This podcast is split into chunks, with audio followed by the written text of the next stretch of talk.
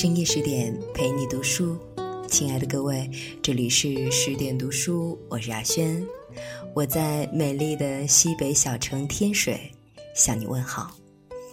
今晚我们要分享到的这篇文章来自韩松洛，对这个残酷的世界说情话。有一些人来到这个世界上是为了跟这个世界说情话的。哪怕这个世界是如此荒凉、残酷、疯狂，身在战壕里，他也会摆一盆花，求得片刻慰藉；独身漫游海上，他会编造故事，确保自己不会陷入疯狂。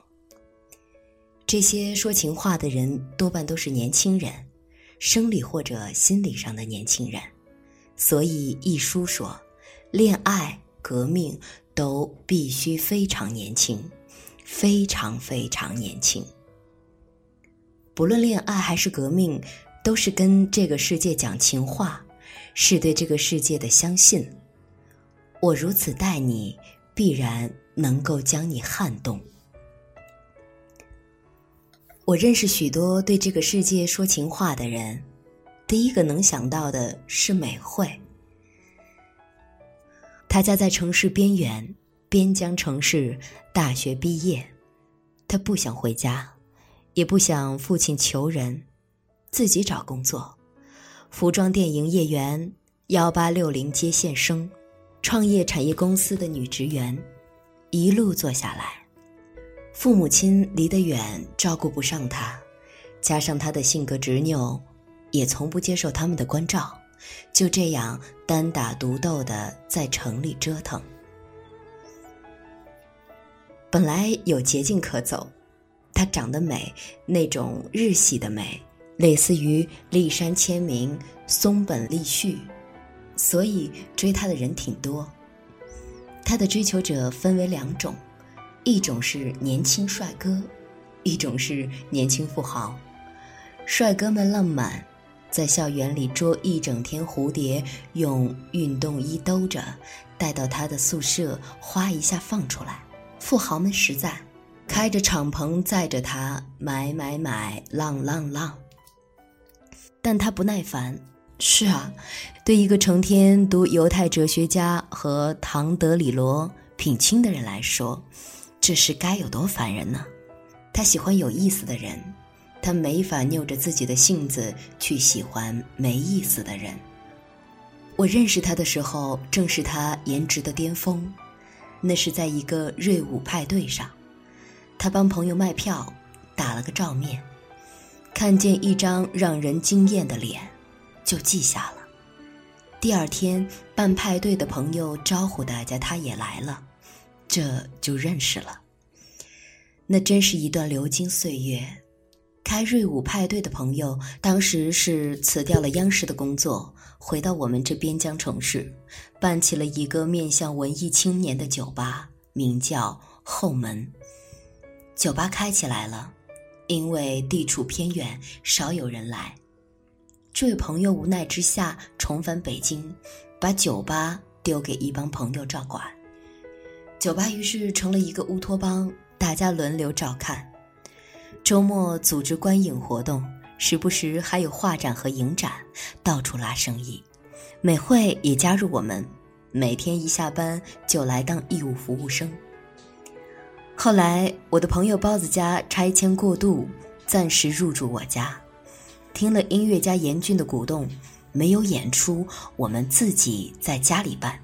包子把我家也变成了一个乌托邦，家里每天都有冷餐会、派对。周末还会有演出或者讲座，大家还会为了周末的演出排练节目。一个家庭演出，牛人云集，甚至来过老狼这样的超级大咖。一个秋天的晚上，老狼用一把破吉他，面对五六个朋友唱了好几首歌。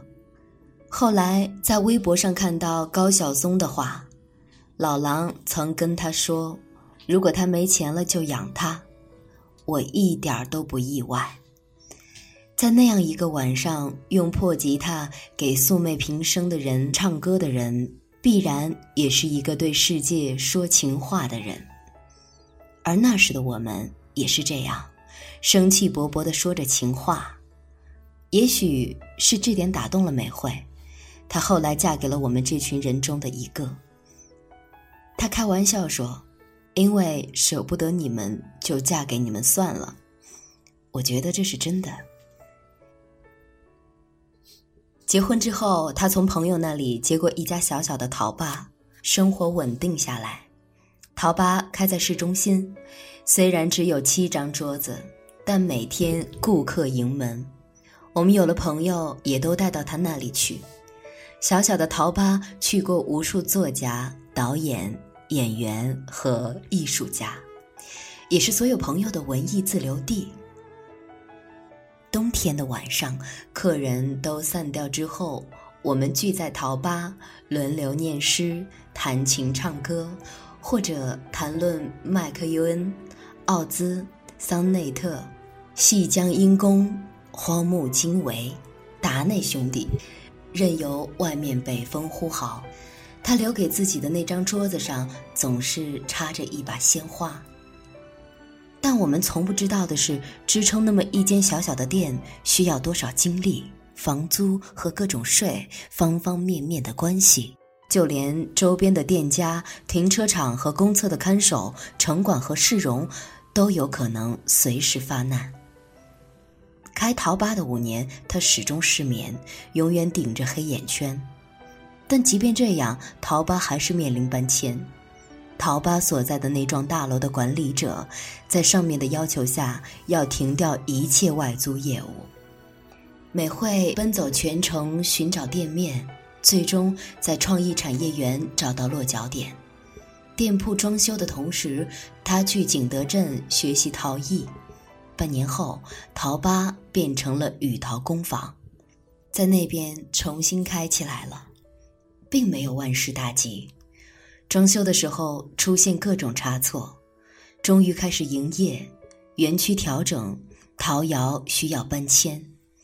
大年初二，隔壁店家的暖气管爆裂，把工房的六间地下室全部淹掉，所有电机泡坏。辛苦制作了三个月。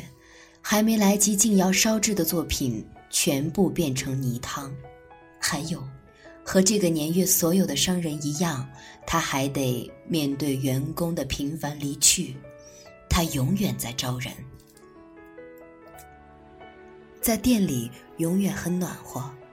孩子们奔走嬉戏，情侣在捏泥巴，时常有音乐家的演出。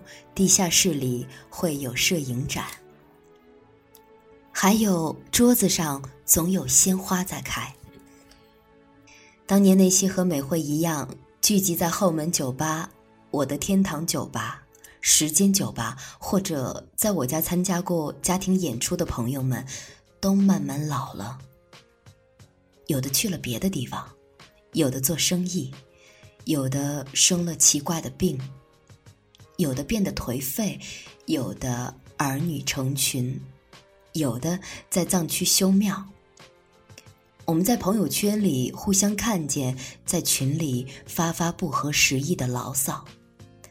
但那段时光照耀着我们，那段不顾一切、全无目的的欢乐时光，那段为了某场演出奔向夜晚，在一夜欢歌笑语后奔向头锅牛肉面的清晨，照耀了我们。我们从没想过，那十年时光可以照耀我们这么久。这是我们的幸运。我们在了那么一个不需要房价和通胀焦虑的年代，可以尽情说情话、说胡话，不用规划自己精打细算的经营什么。那些情话照耀了我们一生，温暖了许多贫瘠时刻，以及命运的冬季。必须要有情话时光，情话时光让你喜爱自己，是我也可以如此的证据。这种喜爱、自我珍重是一种持续终身的能力，必须在最年轻的十年里奠定。必须要积累情话，因为我们必须要消耗情话，如同消耗脂肪，追忆情话，如同追忆炉火灯光，才能在春天再来时有余勇破土而出。人必须要有情话时光，因为你不知道冬天有多久。我知道这个世界有多凶残，有多冷酷。只要了解一些金融知识，再关注几个金融账号，你就会知道这个世界的森严真相。但我们必须要用歌、小说、音乐、艺术对这个世界说情话。所有的艺术其实都是自作多情，是对人生的高估，是对光秃秃的人生进行的 P.S。是面对残酷世界的情话，所以我真爱那些说情话的故事，我也真爱那些对这个世界说情话的年轻人，生理上的或者心理上的年轻人。他就是相信，只要善待这个世界，这个世界必然不会亏待他。他如果用画笔、用想象，把这个世界打扮得五彩斑斓。这个世界就必然不是荒凉一片。这个世界在大火、地震、山洪和杀戮中还能让人愿意停留下去，就是因为这些说情话的人吧。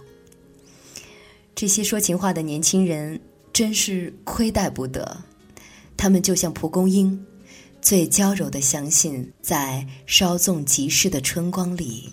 最深挚的热爱，藏在转瞬天涯的年华中。再一次的感谢韩松洛带来的美文。作为一个西北人呢，今天晚上非常的荣幸，可以借助十点读书与你分享，同样是来自西北的作家韩松洛的作品。嗯，你有没有觉得，随着年岁的增长，我们曾经拥有过的那些动情、感动以及热血沸腾的时刻，会变得稍纵即逝或者渐行渐远？其实，无论何时，我们的内心深处真的非常非常的需要一份天真，一份纯洁的赤子之情。那些哪怕是片刻的温暖，哪怕是瞬间的动容，都来自。我们对待这个世界的态度，那再一次的感谢你的守候，感谢你的聆听。更多好文，欢迎您关注十点读书的微信公众账号。我是雅轩，提前祝你晚安，我们再会了。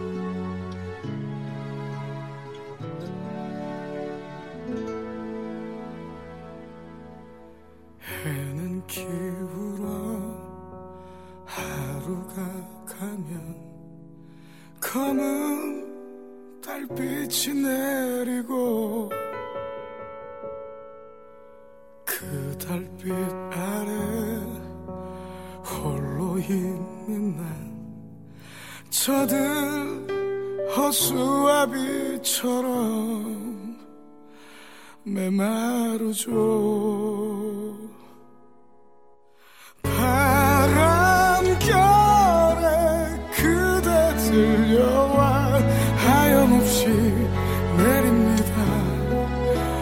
주르 주르 주르. 그 빗소리에 한참을 난 헤매이고 헤매여도 그대 그대 또 그대 그대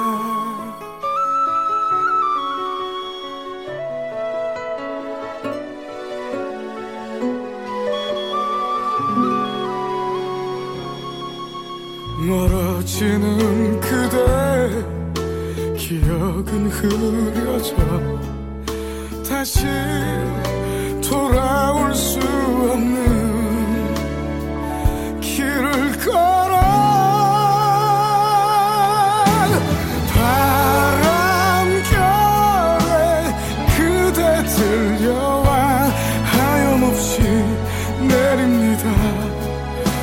주룩 주룩 주룩